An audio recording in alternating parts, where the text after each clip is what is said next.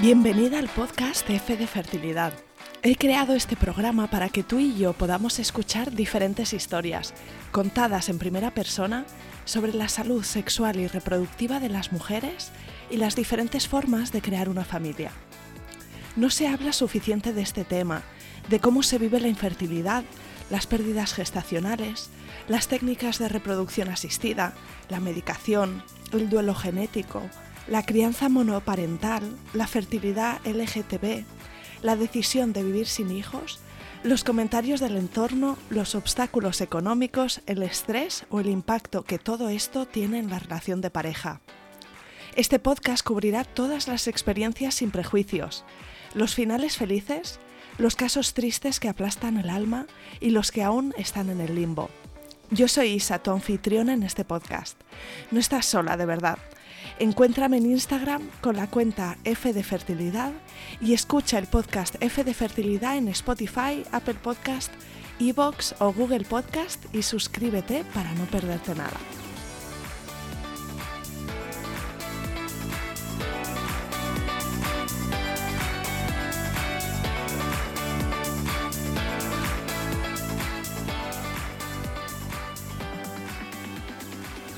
Mi invitada de hoy es Ana y su relato es una auténtica pasada. Ana nos cuenta que ella nació con doble útero, que creció con serias dudas de si podría ser madre y de un camino largo e incierto hasta que finalmente ahora está embarazada de su hija Aurora. Hay una parte de su relato que me parece una pasada, y lo han comentado otras invitadas en episodios anteriores también, y es el hecho que cada embrión congelado es una vida en potencia.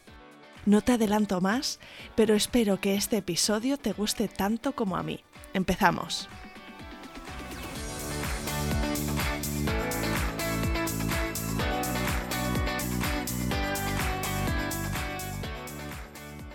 Bienvenida Ana y mil gracias por venir al podcast F de Fertilidad.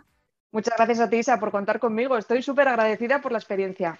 Muy bien, pues bueno, vamos a, poder escuchar tu relato y si te parece, antes de entrar ya en materia, mm, cuéntanos un poquito de ti. Eh, sabemos que te llamas Ana, pero dinos de dónde eres, eh, dónde vives, a qué te dedicas y cuántos sois en tu familia. Pues mira, em, yo tengo 39 años, Em, soy de Navarra, pero he dado muchas vueltas eh, por España y demás, y al final el sitio donde más tiempo he pasado, donde he estudiado y me he formado ha sido Murcia.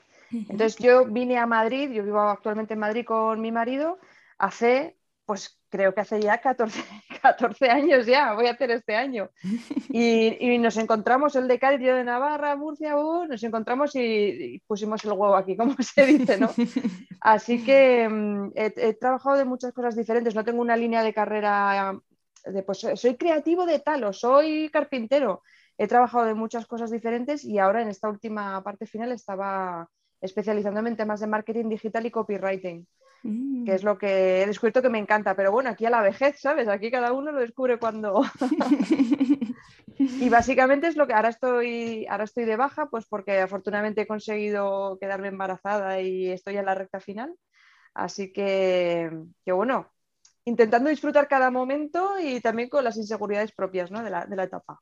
Qué bien, enhorabuena por ese embarazo tan buscado, tan deseado. ¿Cómo te encuentras? ¿Y cómo de avanzada estás? Pues mira, estoy de 34 semanas y media, eh, estoy ya que no puedo más porque mi embarazo es un poco complicado por, todo mi historial médico y demás, pero, pero bueno, contenta porque se, lo noto moverse, está activo y, bueno, aunque tenga molestias, pues bueno, es algo transitorio y ya se pasará. Así que de momento va todo bien. Bueno, me alegro y te deseo mucha, mucha suerte eh, con esas últimas semanas, ¿no? Que te encuentres bien y que tengas una buena experiencia de parto y la entrada a la maternidad, que va a ser todo un viaje. ya me está diciendo todo el mundo. Las frases estas tópicas y tal ya están todas. Falta una buena todavía, pero estamos en ello. Bueno, pero vamos a remontarnos atrás, echamos la mirada hacia el pasado y cuéntame un poquito, Ana, si, tú siempre habías querido ser madre, eh, si tu camino hacia la maternidad fue uno que, que lo tenías muy claro de toda la vida o si fue una cosa que surgió con la pareja o con las circunstancias. Pues esta es una buena pregunta porque es muy común escuchar, o yo por lo menos he escuchado a mucha gente que decía, mi sueño, el sueño de mi vida siempre ha sido ser madre, lo tengo muy claro tal, y en mi caso no ha sido así. En mi caso, desde, yo tengo una malformación de nacimiento em, y siempre he estado desde los 12 años que me tuvieron que operar por primera vez, siempre he sabido que podía no ser madre. Siempre se me ha dicho la frase de puede que sí, puede que no, hasta que no llegues al momento en el que tengas que decidir o poner total, no lo vas a saber. Entonces, siempre he estado en mi vida esa cosa de sí o no, lo más probable es que no, lo más probable es que no. Entonces, no ha sido un sueño, ha sido una incógnita. Mm. Ahora que se ha cumplido, pues claro, estoy muy contenta porque era una cosa que yo obviamente estaba buscando y cuando te metes en un proceso de fertilidad siempre es, pues me dan, me dan esperanza por aquí, lo intento, pues lo intento, se abre un camino y tú tienes que intentarlo. Y, creo que también se mitifica mucho eso, pero, pero yo estoy contenta, ¿eh? estoy contenta y, bueno, expectante a ver qué pasa ahora, ahora que ya no qué pasa. Y no sé si te parece bien que te pregunte, ¿esta malformación tenía algo que ver con el útero, con la forma del útero? Sí, sí, yo lo cuento, no tengo ningún problema. Eh, de nacimiento tengo doble útero y me falta el riñón derecho. Por lo visto es una malformación que va bastante asociada a lo de que te falta un riñón a que tengas doble útero. Entonces, cuando tenía, a mí me vino la regla muy pronto, cuando tenía 10 años y medio, y hasta que cumplí los 12, no descubrimos, yendo a urgencias, que lo que conectaba el útero derecho con pues, el conducto vaginal, pues estaba ciego. Entonces fui a urgencias porque tenía como una, se fue acumulando la menstruación y, me tuvieron que abrir y ahí vieron todo el pastel. Eran los 90, claro, y dijeron, coño, doble útero, pero ¿esto qué es? Ostras, de un riñón. Era también un poco para, pues, para los médicos, algunos sí que habían oído hablar obviamente ¿no? de esto, tampoco estamos hablando de una novedad brutal, pero, pero en una persona tan joven.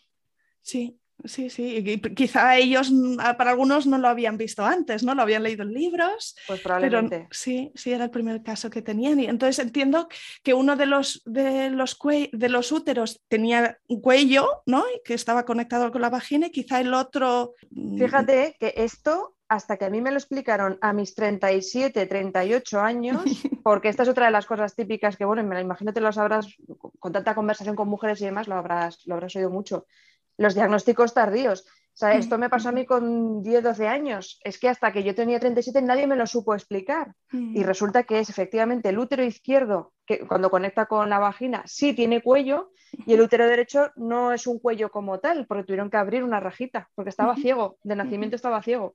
Entonces, y además úteros que estaban en retroversión, o sea, estaban como tumbados hacia atrás. Entonces, de ahí ha habido multitud de diagnósticos de eh, tienes el útero derecho atrofiado, hay que quitarte el útero derecho, yo menos mal que no, porque es el, que me embaraza. Em, no se ve bien, esto es un útero, o sea, han ido dando palos de ciego de forma brutal hasta que ya te digo, con 38, 37, 38 ya me dijeron, tienes esto y lo tienes así y tu biomecánica es así, Wow, sí, Súper curioso. Sí, así que bueno, contabas ¿no? que, la maternidad más que un plan era una incógnita. Eso es. Em, cuéntame un poco cómo continuó la cosa. Sí, eh, el caso es que en las distintas revisiones y demás, lo que me encontré es que cada ginecólogo decía una cosa diferente, porque en vez de aplicar un enfoque holístico y analizar esa malformación desde un punto de vista global, ¿no? de cómo se relaciona con el cuerpo, tal, tal, tal, pues iban exclusivamente a, ver un útero o a ver dos úteros. Iban, no sé cómo expresarlo bien, a, ver justamente la malformación, pero no tienen en cuenta cómo se interrelacionaba con mm. todos los órganos, porque está, y cada uno te dice una cosa diferente, pues la incógnita es tirada. ¿Qué pasa? Que cuando yo me encontraba con una pareja estable, yo lo primero que decía era, oye, que sepas que puede que, precipitándome, que puede que yo no tenga hijos, intentando evitar expectativas o cosas de estas, que te precipitas porque vete tú a saber lo que pasa también, ¿no? Sí. Pero, pero vas con esa bandera por delante del no sé si puedo y, y también te vas poniendo tus impedimentos o poniendo barreras que igual no tienen que darse, no sé. Pero sí te condicionan un poco las relaciones. Y, además de eso en tu salud, el hecho de que no tuvieras dos riñones y no solo uno, todo esto me imagino que habrás visto un montón de médicos o que habrás tenido que estar como... Sí. ¿Has tenido algún susto? Algún... Gracias a Dios no, porque lo del riñón siempre me explicaron desde el principio que era una cosa congénita y que eso pasaba un montón eh, que mi riñón era un poco más grande que uno normal, por así decirlo, pues para como mi pobre cuerpo compensando, ¿sabes? Claro, claro. Lo del riñón no fue relevante, lo que, lo que sí dio más guerra fue lo de la malformación. Mm, Eso sí dio guerra. Sí. Y en las, las menstruaciones, eh, todo normal, o sea, en principio, claro, los dos ovarios están bien, a nivel hormonal no necesariamente había ninguna relación, ¿no? Ningún problema. Que yo sepa, no, o sea, o nunca se ha detectado, que también, mm. También está eso, como va el jinete mira ahí y no, no abre el enfoque, pues, pues en principio iba todo bien. Lo que, lo que sí es cierto es que, mm, claro, ya cuando tenía yo los 37, 38 años, esta doctora que me hizo un diagnóstico en condiciones y fue relacionando esto es por esto, por esto, por esto, por esto, ahí ya descubrí que el hecho de tener dos úteros en retroversión hace que tú no menstrues normal como hace un útero normal, sino que al estar para atrás también echan, echan expulsan hacia atrás, con lo que puede ser también un motivo de, de hidrosalpings, ¿no? de cuando las trompas tienen líquido dentro, puede ser un motivo de, de, infecciones, como de hecho me pasó. Entonces, te explica muchas cosas, pero claro, lo descubres ya a las, puertas de los 40 años. Sí. Es curiosísimo también.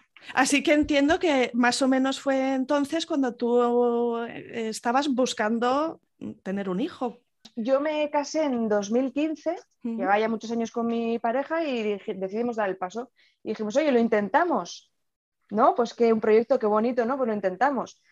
Y ya sabes que yo igual no, igual sí, bueno, vamos a intentarlo. Obviamente pues no pasó nada y fue ahí cuando empecé. Entonces, ya no es que empieces tarde, aparte de que empiezas tarde, pues porque antes no tienes trabajo o estás pensando en otras cosas o por lo que sea, pues en mi caso es que se dio así. Pues, pues decidimos casarnos y empezar en ese momento pues porque nos salió por ahí.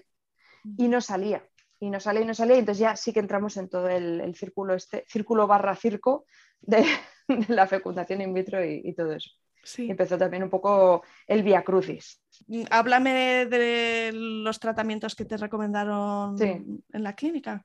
Yo em, al principio, cuando se juntaron varias cosas, primero que estábamos intentándolo y no salía eso de forma natural, una cosa que de alguna forma esperábamos, ¿no? Pues ya sé que tengo ahí un, cacao maravillado e impresionante, entonces ya, veremos por dónde sale esto. Pero es que en paralelo em, me, tuve dos, dos situaciones en urgencias. Una, que fui porque tenía unos dolores abdominales brutales, como en la zona de los intestinos, digo, serán gases, pero era ya tan brutal el dolor que no, no sabía lo que era. Y al ir a urgencias y después de muchísimas horas dando vueltas y pasando por diferentes niveles de ecógrafos, ¿no? de, los malísimos de, primera planta hasta luego ya los buenos que, está, que tienes que subir en ascensor, ¿no? Pues ya dijeron, pues parece que hay unos puntitos blancos, pues parece que tal, me diagnosticaron endometriosis. Mm. Esto fue con 30, pues por ahí 34, 35 años más o menos sería, o 36, no me acuerdo bien. Entonces ya cuando yo esa, me derivaron a la unidad de endometriosis y ya cuando me dijeron, eh, pues tienes endometriosis, yo, ah, pues estoy intentando tener un hijo, no sé si esto tiene relación, o sea, es que no tenía ni idea. Yo que, yo que sé que es endometriosis, yo qué sé, ni idea. Y entonces ya no me derivaron directamente, dijeron, pues por edad, eh, útero doble la malformación y endometriosis, pum, directamente a FIB, a fecundación in vitro. Ni, ¿cómo se llama esto? Ni inseminación. Eso, nada, nada, directamente a FIB. Entonces con la seguridad social, ¿no? Hiciste todo empecé en la seguridad social, efectivamente. Eh, y luego también se cruzó otro episodio no recuerdo bien el orden en el que yo me encuentro muy mal, muy mal, muy mal, voy a urgencias también con un dolor, pero en el lado de todo el mundo, apendicitis, apendicitis. Y, pero claro, cuando hacían las pruebas para detectar si era apendicitis no cuadraba, no, no respondía igual. Otra noche ahí, ta, ta, ta, ta, y tenía una infección en una trompa, pero, ah, pero así, y que, que casi, yo casi no lo cuento, que era pues un hidrosalpinx que se había infectado. Y entonces me quitaron, ahí me quitaron una trompa, la trompa derecha. Y ahí me mm. dijo un médico, bueno, pues si ya tenías el 50% de posibilidades de quedarte embarazada, pues ahora tu porcentaje disminuye un poco más. Y dije, bueno, pues igual la FIP es mi, es mi solución, pues porque mm. si me pasan estas cosas, ¿no? y, fue ahí cuando empezamos ya, además, eh, puedo decir, ¿verdad? El, nombre de la clínica. Sí, seguro, seguro, porque seguro que hay madres que pues, están en la misma zona geográfica y que luego tienen curiosidad, quieren tirar de esos hilos. Pues yo estaba súper contenta porque estaba en la Jiménez Díaz, que es de la Plaza Cristo Rey, estaba muy contenta porque, joder, era una unidad de referencia y, y todo el mundo hablaba muy bien de ellos y todo fantástico y de hecho cuando fui les dije, oye, que me derivan aquí para, intentar quedarme embarazada y tal. esas listas de espera que hay en los hospitales generales de dos años y tal, en la Jiménez Díaz en ese momento era de 15 días. Vaya. O sea, que es que el, doctor ya me iba a recetar directamente medicación para empezar a la estimulación ovárica y empezar todo el, todo el proceso. Y, me acuerdo que además le dije, pero yo acabo de empezar un trabajo, estoy en periodo de prueba, yo no puedo ahora meterme a quedarme embarazada, necesito pasar el periodo de prueba. O sea, yo no puedo faltar ni cosas de esas. Y me acuerdo de la cara del doctor que me miraba como diciendo, ¿y, qué haces aquí? O sea, ¿por qué me haces perder mi tiempo, sabes? Y me sentí tan mal con la angustia de empezamos ya, pero no puedo, pero el trabajo y encima sentir que le estaba molestando a ese señor, que me eché a llorar desconsoladamente en la consulta. Dije, pero ¿tú te crees que se puede tratar así a la gente? No, no, lo paré. ¿Lo paraste? Eh, lo paré y dije, es que no, no puedo, yo necesito trabajar. Lo paré y se quedó así, bueno, pues vuelve a llamarnos cuando, cuando vayas a empezar. Y creo que fue, no sé si fue un, menos de un año que llamé otra vez y entonces empezamos allá. Nos mandaron a un taller como de formación para explicarnos un poco qué consistía todo. Sí. Que yo no sé el resto de las compañeros que pueden estar escuchando em, cómo lo vivieron. Yo lo viví como, pues chica, esto es muy sencillo, te estimulas, te sacamos eh, óvulos los fecundamos con esperma de tu pareja o del donante o de lo que sea y obtenemos embriones, se te transfieren esos embriones y a esperar la prueba de embarazo y ya está. Básicamente que era un poco así. Digo, ah, pues genial, pues, pues vamos a ello, ¿no? Yo me te golpeas el pecho así como guerrera y dices, pues, pues, yo puedo con esto, con todo lo que pasa, yo puedo con esto. Se nota que eres del norte, sí, sí, con esa actitud de pa'lante. Pues claro que sí, hombre, vamos a pelear, pues voy a intentarlo. Se me abre, yo toda la vida he tenido el no por delante, se me abre una puerta, una oportunidad y, te sales. Y, si eres así de, pelear e intentar una cosa tan, tan noble ¿no? y tan importante, pues lo intentas. Mm. Lo intentas, pero con muy poca información. ¿Y para tu pareja todo esto también se le, hacía un poco bola en algún momento o estaba también como, venga, va, pues el siguiente paso? Él le apetecía también, todo esto siempre lo hemos hecho en conjunto y consensuado, o sea, en ningún mm. momento eh, yo he tomado decisiones sin contar con él porque, porque somos dos, porque al mm. final pues somos dos en una aventura que nos estamos embarcando y, y bueno, pues un poco de respeto para ambas partes, creo yo. Y, participó en todo, estuvo de acuerdo y, fuimos para adelante los dos juntos, a asumir lo que viniera, lo que viniera. Madre mía, si llegamos a saber lo que era todo, ¿sabes? Venga, pues cuéntame, empezasteis entonces la primera estimulación, ¿no? Cuando estabas eh, lista a nivel laboral y podías hacerlo. Eh, supongo con, cierta expectativa de que, de que fuese a ir bien, ¿no? Dan, dan estadísticas y dan probabilidades, pero claro, es que uno entra ahí con ilusión, ¿no?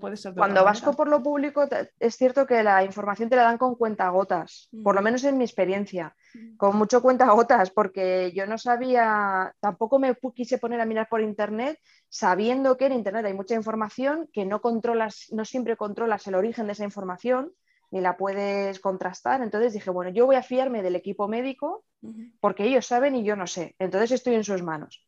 Y la primera estimulación eh, pues las agujas, tal, lo típico, ¿no? Que te vas a pinchar la primera vez y lloras un poco de plan, ay Dios mío, que es como una agresión al cuerpo, pero, pero no, toda esa, mezcla de emociones, ¿no? De Dios. Pero dices, venga, me pincho, voy, voy a intentar tener un hijo, me pincho. Y, luego de repente te van haciendo, pues cada, no me acuerdo, creo que era cada dos días te hacen seguimiento de ver cómo van los folículos, cómo van creciendo y tal.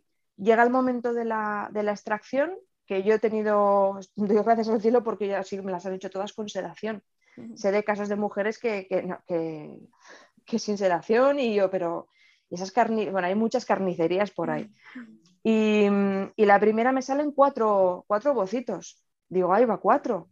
Solo han salido cuatro porque te esperas, no sé, yo no sé, no sabes qué esperar. Yo qué sé cuántos óvulos tengo en el cuerpo o cuántos, con cada regla cuántos me salen. Es que no lo sé, pues, pues uno, pues no, realmente tú no tienes el dato a no ser que hayas estudiado, que te hayas formado un poco por tu cuenta, pues no es una cosa que esté en tu día a día, estás pendiente de estudiar, de trabajar, de salir con los amigos, no de contar óvulos, creo yo, vaya. Y salieron cuatro, y claro, en ese momento es cuando te dicen, ya, pero no te preocupes, que es lo habitual, que los primeros ciclos pueden, el primer ciclo puede salir muy pocos óvulos. Y yo, coño, pues haberme lo dicho antes, y también habría podido ajustar un poco mis expectativas. El disgusto que me llevé porque había sacado solo cuatro, cuatro óvulos. Y, nada, básicamente me dijeron pues que había uno de tipo A, eh, otros de tipo tal, y yo ya interpretaba pues que es muy buena calidad, que ve tal, pero claro, no te dicen que esas calidades corresponden a morfología, a cómo se ve por fuera el, embrión. Bueno, tipo A me refiero a un fecundado. Em, a morfología, tú no sabes dentro cómo están los cromosomas o cómo está la genética de ese embrión, pues eso, eso no lo sabes, no te lo miran, a no ser que tengas unos antecedentes muy claros o algo así. No sé, a mí me pareció muy confuso y yo iba como, vale, vale, pues lo que tú digas. Y me iban transfiriendo embriones y en los siguientes ciclos de estimulación me hice dos en la seguridad social, me iban transfiriendo embriones y no salían. Y, beta negativa, la beta es la prueba esta de, de embarazo, ¿no? Con sangre. Y no salían, y no salían y digo, y no me hacen ninguna prueba. Ya, hasta que al final ya hablé con el doctor y porque él no para de programar transferencias. Digo, y una pregunta, con toda la medicación que me estoy tomando para estimular, para los ciclos de transferencia, la progesterona te vuelve loca. Hay gente a la que no, ¿eh? A mí me pega unos trayazos de montaña rusa eh, que hay que verme. Eh, entonces, ¿me vais a hacer alguna prueba? Porque yo estoy perdiendo vidas potenciales. O sea, yo no he sentido que perdía hijos, que entiendo que hay mujeres que sí lo sienten así y tienen todo el derecho. Yo no he sentido que perdía hijos, pero era como, estamos aquí eh, como tirando una patata que tiene un pequeño defecto y lo tiras, ¿sabes? Así como desperdiciando material cuando yo ya tengo una edad y, aquí no se hace ninguna prueba. Y fue entonces cuando, un poco a regañadientes, dijo, venga, pues te hacemos una histeroscopia para que consiste en meterte, no sé muy bien el, procedimiento, ¿eh? pero te meten una camarita y te van limpiando y con la camarita van viendo cómo está la cavidad uterina y, los conductos y cómo tienes ahí montado ese tema. Que digo, bueno, no está mal que con 36, 37 años me hagáis una histeroscopia, por fin. Sí, la primera de mi vida teniendo dos úteros, que es una circunstancia especial, ¿no? Eso lo habían visto desde fuera con la ecografía, pero yo creo que, verlo por dentro también tenía sentido. No sé, yo, yo lo veo ahora, claro, a toro pasado lo veo como de primero de fertilidad, vamos a hacer una histeroscopia a ver qué tiene esta mujer dentro, que viene con unos antecedentes importantes. Además, la endometriosis es una de las razones por las que el, eh, embarazo mm, cuesta. Entonces, jolín, es que se sumaban cosas, se sumaban cosas. Y encima, bueno, el tema de, no tener la trompa ya con una fecundación in vitro no, no, no afecta tanto porque están extrayendo el óvulo y luego lo vuelven a meter. Es decir, que no tiene que pasar el óvulo por ese, ese tubito. Pero bueno, entonces te hicieron una esteroscopia y, encontraron algo. Sin sedación, me la hicieron ah. sin sedación. yo, tengo, yo creo que tengo un umbral de dolor muy bajo porque ya claro, ya te van mirando las fuerzas, las pruebas estas y tal. Fue horrible. Yo me acuerdo que salí así de la histeroscopia, compungida, y diciéndole a, mi chico, le digo, por favor, valoremos la, ¿cómo se llama esto? La, la gestación subrogada. Que yo tengo mi horno está mal, mi horno está mal, no funciona, valoremos que otra persona nos pueda ayudar o algo, porque, porque esto es un dolor y sufrimiento horrible, me acuerdo que sale así. y, ahí descubrieron, hasta la fecha me habían estado haciendo las transferencias en el útero izquierdo porque parecía, porque se veía mejor, tenía mejor aspecto y tenía un cuello definido. De esto que te van a mirar con el espéculo, no sé, no me acuerdo del instrumento, el pato este con el que te abren, te van a mirar, ven un útero, un cuello de útero definido y entonces dicen, ah, pues este es el bueno. Sí ya por eso, pero, pero claro, el otro también tiene un acceso. Pues con la histeroscopia se descubrió que es, el útero derecho el que tiene más amplitud, más espacio y está en mejores condiciones que el izquierdo. Y dijeron, vale, pues digo, ole tú por verlo. Sí, ya llevabas varios ciclos, sí. Claro, yo, llevaba, me había hecho el, sí, ya me había hecho el segundo ciclo. Mm. ya llevaba como cuatro transferencias y le dije, oye, eh, por favor, em, estáis metiéndolo en el sitio equivocado, pues mira, descubrieron que era el útero derecho el bueno, entre comillas, y la primera transferencia que me hicieron en el útero derecho agarró y dio positivo. Mm, mm. Luego, por circunstancias, como eran unos embriones que no estaban analizados, ni son pruebas que esto sí te lo hacen en un privado seguramente, que lo pagas bien, pero pues la seguridad social tiene más limitación de, no sé, de recursos o lo que sea, pues no se pudo analizar. Entonces, eh, al final, en la semana 6 se acabó en aborto. Mm. Me acuerdo que fue una de las experiencias más duras que he pasado. Sí, sí, sí, porque estás eh, en este camino de la repro, estás como buscando el positivo, ¿verdad? Esa es la gran meta y, bueno, pues una pérdida gestacional después de todo ese camino, en cualquiera de los casos es duro, pero seguro que lo viviste con, mucha tristeza. Sí, eh, sobre todo porque es algo muy, muy del cuerpo, es muy, muy biológico todo, no es una cosa que solamente sea mental o emocional. Mm. es que mm, en el momento en que te dicen, oye, que lo siento mucho, no se ve nada, yo, ¿cómo? pero ¿cómo que no se ve nada? No, que está el saco, pero no hay embrión dentro. pero, pero eso será muy pronto, será muy, te pones nervioso, ¿no? No, no, es que a veces pasa que, pues, que los, embriones están mal o hay algún fallo cromosómico, suele ser bastante habitual. Esto te lo dicen siempre, suele ser bastante habitual, tranquila. Yo, tranquila. Y te dan tus pastillas, toma, tómate esto ahora y en un par de días vete a la unidad tal que ahí te van a poner unas, unos óvulos de vía vaginal para que lo, los pulses. Y tú, que los pulses y que no lo quieres pulsar. Y me acuerdo ese momento en el que yo estaba en la cafetería temblando, la mano así temblando, me tenía que tomar una pastilla que no me quería tomar. No quería, porque yo no quería expulsar nada, yo quería que se quedara. O sea, también te pilla, claro, el shock eh, es, impresionante y eres tú la que, bueno, ahí luego también depende del grado de las semanas de embarazo y lo que tengas ahí, pero que te hacen legrado, ¿no? Si está más avanzado y demás, te hacen legrado, pero lo, mejor dicen que es expulsarlo tú porque tiene menos efectos secundarios y te recuperas antes y tal. Pero claro, desde el punto de vista emocional, eres tú la que se tiene que tomar voluntariamente una pastilla para expulsar algo que tú has generado tuyo y tú no quieres hacerlo. Y eso me pareció súper duro y me pareció súper, súper cruel, la verdad. Muy duro, muy duro, muy duro, porque no es lo mismo que te tienes que pinchar y es como una pequeña agresión contra tu cuerpo, pero bueno, es para generar algo guay. Eso ya no es guay, eso es tomarte algo tú en contra de tu voluntad para expulsar lo que tanto ha costado, ¿no? De alguna manera. Sí. Bueno, y, me acuerdo del, dolor, que fue espeluznante, no sé, fue una experiencia muy, muy mala. Y, el resto de transferencias que me hicieron por la seguridad social, pues eh, fueron bastante malas, porque ¿qué te cuesta? Tú estás hasta arriba de trabajo, pero si vas a hacer una transferencia a un caso complicado, por lo menos detectas si el caso es complicado o no, porque pasamos todas ahí como en una como en una fábrica de tomate, un tomate, otro tomate, otro tomate.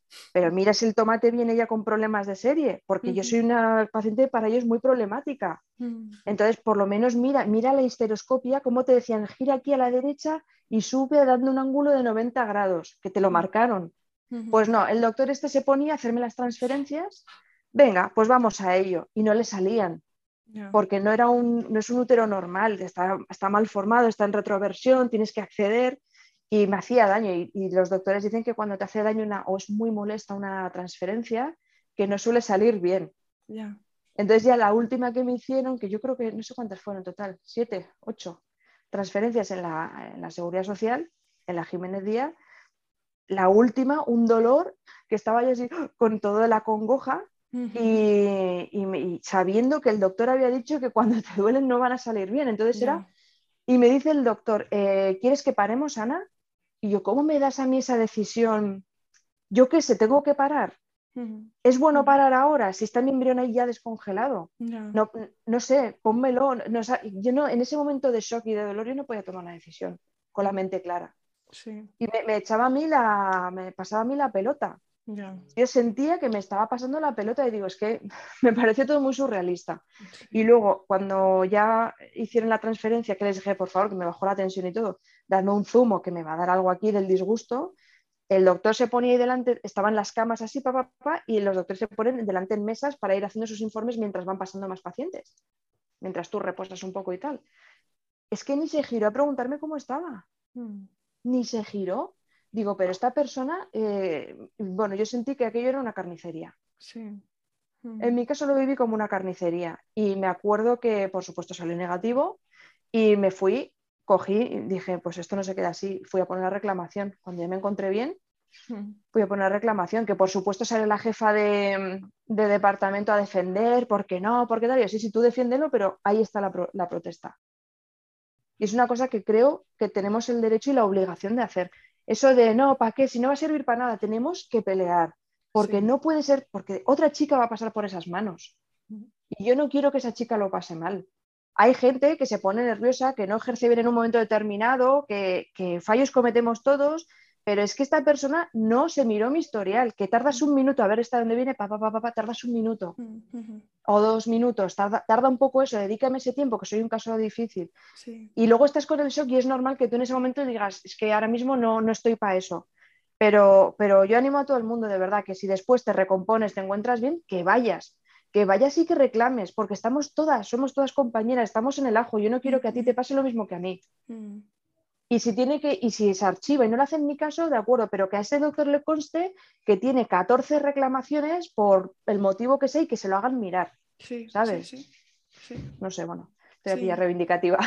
Que en vez de seguir malgastando mis embriones, que me hubieran parado y hubieran dicho, oye, mira, a ti te vendría bien, pero claro, yo también entiendo que eso les ponen un compromiso. Bueno, así que eh, me estoy imaginando que hubo un momento en que decidiste que, que no ibas a seguir yendo al mismo sitio, eh, que, que miraste No, otras no, dije, esta alternativas. persona es que no lo, no lo quiero volver a ver en mi vida. Mm, Es que es un, es que es un carnicero, es que siempre es igual. Además, tío, me has hecho ocho trans...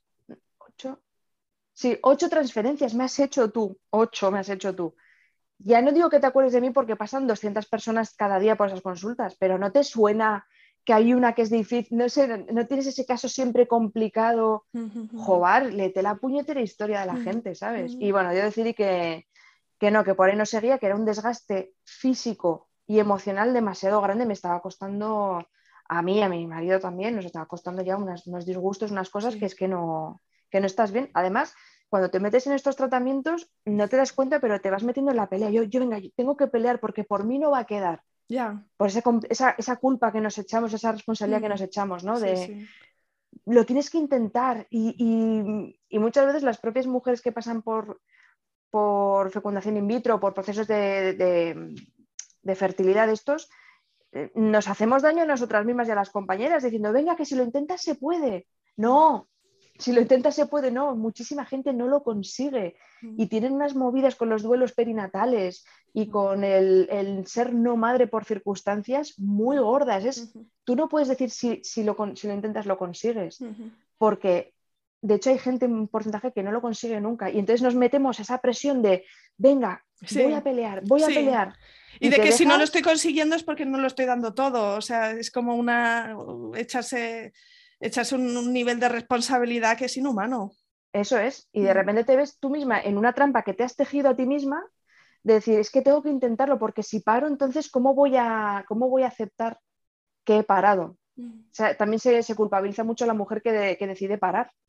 Que yo en su momento lo de- decidí parar, dije, me está costando la vida, estoy a punto de cumplir 40 años, eh, estoy al borde de una depresión, ¿qué estoy haciendo? Sí, sí. Entonces, pues, pues es- te metes en un berenjenal muy gordo y, te, te resta, te resta años de vida eso. Así que en ese punto ya decidí que, que nos íbamos a intentar. Había oído hablar una doctora, eh, la doctora de los casos perdidos, no sé qué, que sin foros, tal, ¿no? Y dije, pues suena un poco a curandera, pero voy a informarme. Y tirando del hilo vi que no era una curandera, ¿sabes? Que era una doctora súper formada, con mucha reputación también a nivel internacional. Y decidimos, me- llamé, me informé y me dijeron, mira, la primera consulta en aquellos, en aquellos momentos, ¿eh? Eh, la primera consulta es una consulta diagnóstica, te dicen lo que tienes, te mira mm, integralmente y te, y te cuesta tanto. Dije a mi marido, pues José, por favor, vamos, vamos a ir. Pero que esto está en Valencia, por favor, vamos a ir. Nos cogemos el coche, igual que íbamos a ver a mi familia en Murcia de vez en cuando, pues a Murcia, pues, pues a Valencia. Vamos a hacer esta consulta y a ver qué nos dice. Y, y vamos, lo que soltó esa mujer por la boca en una hora, no me lo habían dicho en 38 años de vida que tengo, tenía, o 37. Y fue, espelu- o sea, fue revelador porque te quedas un poco en paz de decir, "Ah, ya lo entiendo. El hidrosalpins viene por ta, ta, la biomecánica, tu biomecánica funciona no sé qué. Y entonces te pasa esto por el y además con la endometriosis, papá, papá, papá, dices tú, vale, pues gracias. Esa, el dinero mejor invertido para mí. Un diagnóstico, un diagnóstico. Y mm, a Y partir como de ahí- ahora estás embarazada, yo creo que algo más, algo más hiciste. Sí, mira, me- se me quedó, de todos los embriones, se quedó un, un embrión C, que es como de calidad un poco, la- de las más bajas y tal, de el último de un último ciclo que hice allá, Que lo y tenías dejamos congelado. Y entonces yo le dije a la doctora, mira, pues que sepas que tengo este embrión, y dice, eso nada, ese embrión es el último de un ciclo en la seguridad social, yo no he controlado ese proceso, vamos a intentar sacar aquí embriones de buena calidad y vamos a intentar eh, dejarte embarazada con, con este procedimiento. Entonces hicimos, ahí sí que hicimos, me hicieron un montón de pruebas, le hicieron pruebas a mi marido también, eh, pero más allá de lo que es eh, cómo está el esperma, ¿no? sino pues no sé exactamente, trombofilia, es que no sé cómo se llaman esas, la verdad es que no me acuerdo, porque Sí, es una sí. cantidad de información tal que, que no me acuerdo.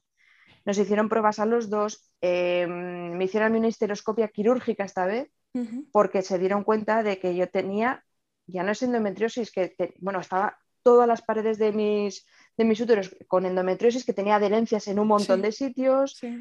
Descubrieron también que, que el útero izquierdo tenía adenomiosis, que también tenía un poquito en el derecho, pero no estaba tan mal como el, o sea, el izquierdo absolutamente descartado. Y una cosa que descubrieron en esa histeroscopia quirúrgica es que esa famosa trompa que me quitaron hacía años en el Hospital San Carlos fue de Madrid, eh, seguía ahí. Mm. me viene el cirujano y me dice, oye, te hemos quitado las dos trompas porque las, o sea, la, la trompa izquierda que también tenía hidrosalpings, eh, pero ¿a ti no te habían quitado la derecha? Yo, sí. Dice, pues es que la hemos sacado. O sea, estaba cortada, pero se la habían dejado dentro. Vaya. Digo, mm, de verdad. De verdad, ya solo porque me hayan quitado un- algo que potencialmente se podía haber infectado, o sea, es que imagínate la que se podía haber liado allá. Sí, sí, sí, sí. Espeluznante. Por cierto, que también esto es interesante, mm, la doctora me explicó que eh, el hidrosalpings eh, hay que eliminarlo, o sea, o hay que, o aconseja en determinados casos extraer esas trompas, porque el cuerpo intenta desaguar, desatascar mm, esa retención de líquido. Dice, entonces imagínate que en tu útero tú tienes, en tu útero izquierdo, tú tienes tu embrión ahí agarrado y de repente tu cuerpecillo eh, quiere soltar y suelta líquido, lo puede arrastrar. Mm. Entonces, tampoco sabemos hasta qué punto yo con mi trompa izquierda he podido sacar algún embrión que estuviera ahí, yo no lo sé, Sí. porque esa sensación a veces de que te, que me pasa a mí, de que como que te haces pis, pero no te haces pis, pero sale mucho líquido, eran las trompas desaguando. Sí, sí. O sea, te empiezan a contar y, y te quedas como diciendo, qué tonta soy, pero tonta no es que no tenemos información. Sí. Que hay una desigualdad muy grande entre servicios, entre unos y otros. Esto de la reproducción asistida no, no está homogeneizado, ¿no? Y, y no sé si esta doctora era la doctora Juana Crespo, que tiene Sí. muy buena reputación. Sí. Pues, así que, bueno, hicisteis una apuesta económica también importante, ¿no? No Sí, sé si- a ver, somos muy afortunados porque lo pudimos, lo pudimos asumir. Yo sé Mm. que hay muchísima gente pasándolo muy mal eh, porque no tienen recursos, no todo el mundo puede gastarse 15, 20 mil euros en tratamientos de reproducción asistida. Mm, Exacto. Sí. Y Y, los viajes, ¿no? Que también estuvisteis yendo y viniendo, no sé cuántas Viajes, veces irías a taxis, Valencia. hoteles, come allá, claro, claro, claro, es que la operación, Sí. en mi caso, pues somos muy afortunados, no todo el mundo puede hacerlo y, y nos lo pudimos permitir y gracias a que hicimos eso, pues estamos ahora donde estamos. Mm. Pero también es cierto que esa doctora, por ejemplo, nos, la operación esta para mí fue una salvación porque me quitó elementos que en el, en el futuro me iban a dar muchísimos problemas. Sí. Em, pero los, por ejemplo, los embriones que conseguimos, me acuerdo que en el ciclo de estimulación saqué 36 ovocitos, que es una burrada. Toma ya. 36 o- no me podía sentar, era la gallina caponata. Era espectacular. Pues de esos 36 me quedé con dos embriones sanos, ¡Hala! Uh, porque salieron ocho embriones, pero Mm. hicimos DGP, que es el, el- Estudio genético, ¿no? eso, efectivamente, que cuesta una pasta también, por cierto. Pero claro, yo digo, yo con 39 años, 38, tengo que saber qué traigo. Y había Down, había Edwards, había mosaicos. Sí. Entonces, esta- eso confirmaba que, que la calidad de mis embriones era muy, o sea, o de mis ovocitos era ya, pues, pues mala, pues por la edad, por la, la endometriosis, por, por todo, pues ya, ya no estaba generando buen material. Y de los dos embriones que salieron sanos, al hacerles la DGP, se debilitaron mucho, entonces no, no terminaron de agarrarse. Mm, Entonces, cuando ya dijeron, vale, pues mm, el siguiente paso, pues una opción puede ser la ovodonación, que también es un tema súper, mm, para mucha gente, pues oye, asumir ese duelo genético, ¿no? De asumir Sí. que tú no vas a ser madre genética, o sea, tu hijo no va a ser genéticamente tuyo, tal, tal, es una transición, hay que pensarlo y tal. Pero a mí me pasó que en ese momento ya estaba hasta arriba. Mi marido me decía, por favor, vamos a parar ya, porque me veía hasta qué punto, me, hasta qué extremo estábamos llegando, mi familia ya, nuestra familia diciendo, por favor, parad ya, que os estáis dejando la salud mental en esto y tenéis mucha vida por delante como para seguir hundiéndoos en esto y ya vemos que no sale. Y nosotros ahí decidimos parar. Pero no era por duelo genético ni nada, era porque ya no podíamos más, emocionalmente ni físicamente. Entonces, me acuerdo que contacté con una psicóloga para iniciar yo mi proceso de duelo porque yo sabía que, que lo iba a pasar mal. Y dije, "Va, voto, o sea, ¿qué elijo? Seguir dándome de golpes contra una pared que, que no sale, que no sale, Ana, me estaba gritando el universo, ¿no? Ana, que no, es un no como una catedral, déjalo ya. Y, y digo, bueno, pues venga, pues vamos a por qué no. Y entonces me acuerdo que estaba una noche llorando, pues lo típico, ¿no? Con altibajos, pues como cuando estás deprimido, que lloras cada 10 minutos y no sabes por qué estás hecho una mierda. Me estaba lavando los dientes y de repente digo, mierda. José dice, ¿qué pasa? José, el embrión de la seguridad social, que lo tenemos congelado. Dice que yo, que yo no lo puedo dejar solo. Yo, en conciencia con todo lo que hemos pasado, yo no puedo abandonar. Ahí ya estaba yo más emocional, más metida en todo el tema de. Yo moralmente no sentía que pudiera o destruirlo o donarlo. No, no podía asumir eso. Y dije, vamos a acabar esto, pero vamos a acabarlo bien. Y ese embrión, si se tiene que morir, se muere dentro de mí. Se muere, pero con su madre. Me estoy emocionando de recordarlo sí, porque. Tengo es, la carne de gallina, Ana. Es que fue así, es que fue Mm. así. Eh, llamé a Juana Crespo y les dije, oye, que tengo un embrión, tal, ya, pero es que es de muy mala calidad, tal, tal, y tú tienes el útero muy mal, habría que hacer otra histeroscopia quirúrgica. Y digo, mira, me vio la doctora Fortunio, que por cierto es una, es, esa tía es espectacular. O sea, es que Crespo y Fortunio son espectaculares. Me dice, bueno, tienes el útero al mínimo, o sea, eh, en las condiciones mínimas para poder intentarlo. Porque si tú dices que te vas a hacer un ciclo de ovodonación, te operamos y te limpiamos otra vez, porque la, aunque te limpien, la, la endometriosis se sigue generando, se regenera, es todo tejido que se va generando.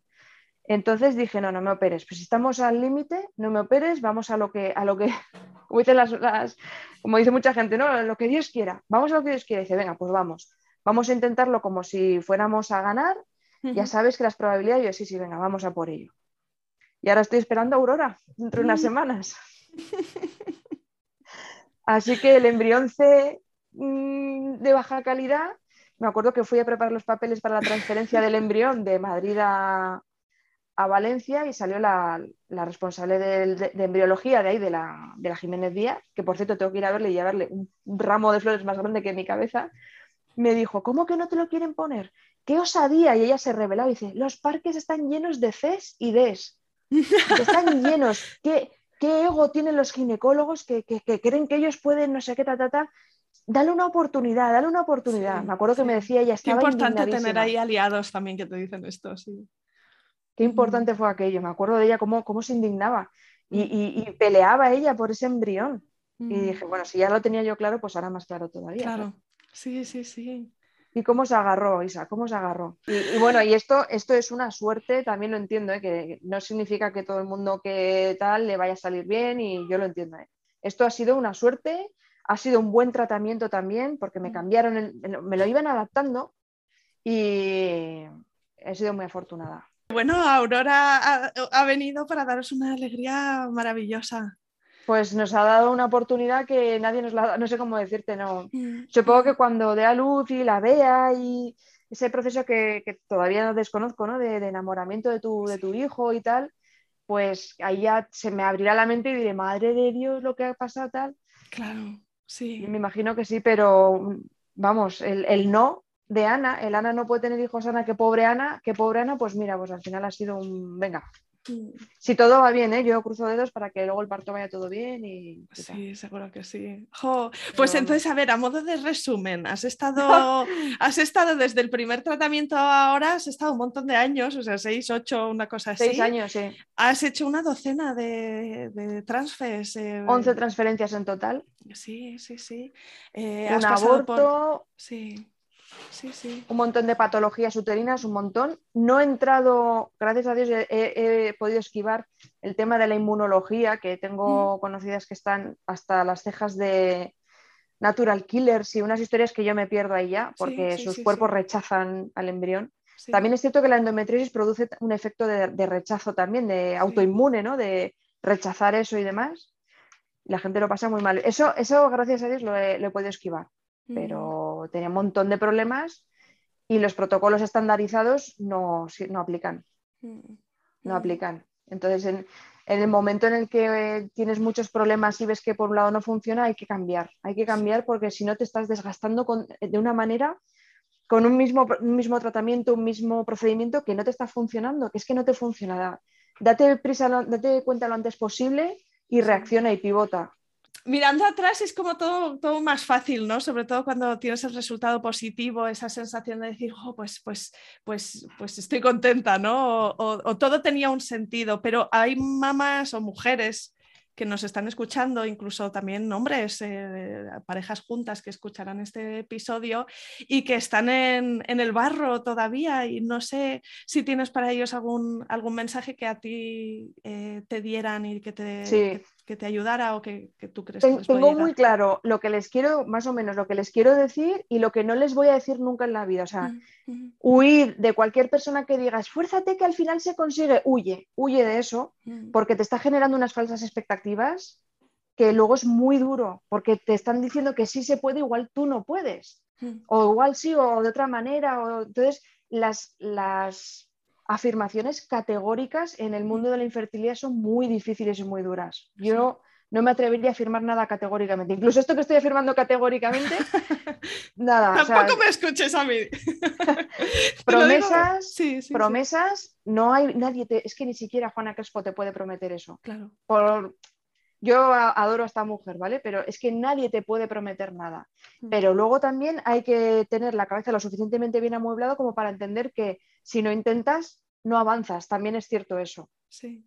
Entonces, yo entiendo que es muy difícil el equilibrio de esforzarte, eh, pero también hacerle caso a tu cuerpo cuando te dice para. Sí. Para, que no pasa nada, ni, lo has intentado menos, ni has sido menos madre por, o, has querido menos tener un hijo, ni tienes que estar tú bien para poder traer vida a este mundo. Mm. Y si estás deprimida y te estás dejando la salud y te estás quedando sola y entras en ciclos y, estás a punto de perder a tu pareja por esto, por ejemplo, y hablo como mujer, ¿no? Pues algo no va bien, para, para y, cúrate y luego sigues, ¿sabes? Mm. Y luego otra cosa, por supuesto, que si detectas que el médico en el que estás no te está dando una respuesta como tú crees que debería darte, todo esto hablo de las tripas, ¿eh? lo que te dice tu intuición, que hay que hacerle mucho caso cambia o pide una segunda opinión, pero no te, no, te resignes porque, porque igual este médico no es para ti y hay otro ahí esperando que sí que puede ser. Mm, ¿Sabes? Mm. Me quedaría un poco con, eso y que hay que pelear mucho y que hay que protestar mucho. Que si te están haciendo daño, te, quejes, porque no tienes por qué aguantar el dolor ni tienes por qué aguantar que te traten como, como un número. Sí. Sí, estoy convencida que también habrás eh, descubierto un montón de cosas sobre ti misma en este proceso, ¿no? Al final, eh, pues los obstáculos que nos pone la vida también son grandes maestros. Ojalá mm, no nos encontrábamos con, una buena parte de ellos, ¿no? Porque podríamos eh, vivir perfectamente sin, barreras. Pero no sé si, si, en este proceso también te has admirado de ti misma, ¿no? O de tu forma de gestionar las circunstancias. Que algún momento hayas dicho, joder, pues mira, es que, es que soy, soy la leche, soy una crack. No, porque yo siempre he tendido, he tendido a tener la autoestima un pelín baja, como, como tantas otras personas. No pienso que sea una crack ni nada, pienso que he tenido buenos instintos en el sentido de que, de que tomé buenas decisiones cuando decidí, por ejemplo, ir a Valencia, que era como una locura, pero mi instinto me decía que tenía que hacerlo. Y, por ejemplo, cuando el instinto me dijo, ponte ese embrión C. Sí, ese momento en el baño. Ese, ese momento de estar asilándote de mierda. pues ese, ¿no? Pues esas han sido mis buenas decisiones. Y luego me he dado cuenta también que esas, esas cosas categóricas que yo pensaba, yo soy muy categórica muchas veces, muy exagerada y muy categórica, pues que puedes cambiar de opinión y que lo que te vale ahora eh, o te valía en 2015 puede que ahora en 2022 ya no te valga y no pasa nada y puedes cambiar de opinión y mm. tienes derecho a reenfocarte hacia lo que tú creas que, te tienes que reenfocar. Eso sí lo he aprendido. Mm. Cambia de opinión para mientras tú te encuentres bien y sientas que eso está en sintonía contigo y que, es lo que te, tu cuerpo te pide o tu mente te pide, no pasa nada, puedes cambiar de criterio.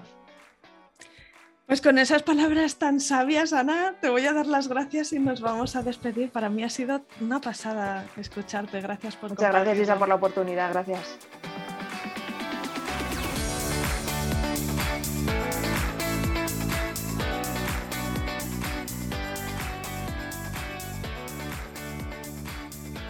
Aquí acaba este episodio. Si te ha gustado, suscríbete al podcast en Spotify, en iTunes, en Evox o en Google Podcast. Encontrarás una estupenda biblioteca de relatos de otras mujeres y algún hombre que han transitado o están transitando el camino de la fertilidad. Mi deseo es que escuchar sus experiencias te empodere y te ayude en tu propio camino. Será genial si conectas conmigo en Instagram. Sigue la cuenta F de Fertilidad. Ayúdame con esta misión de arrojar luz sobre experiencias reales o simplemente recomiéndale el podcast a alguna amiga a quien creas le puede interesar. No dejes de escribirme un mensaje directo en Instagram. La cuenta es F de Fertilidad y me encantará saber de ti. Cuídate mucho, nos vemos la semana que viene.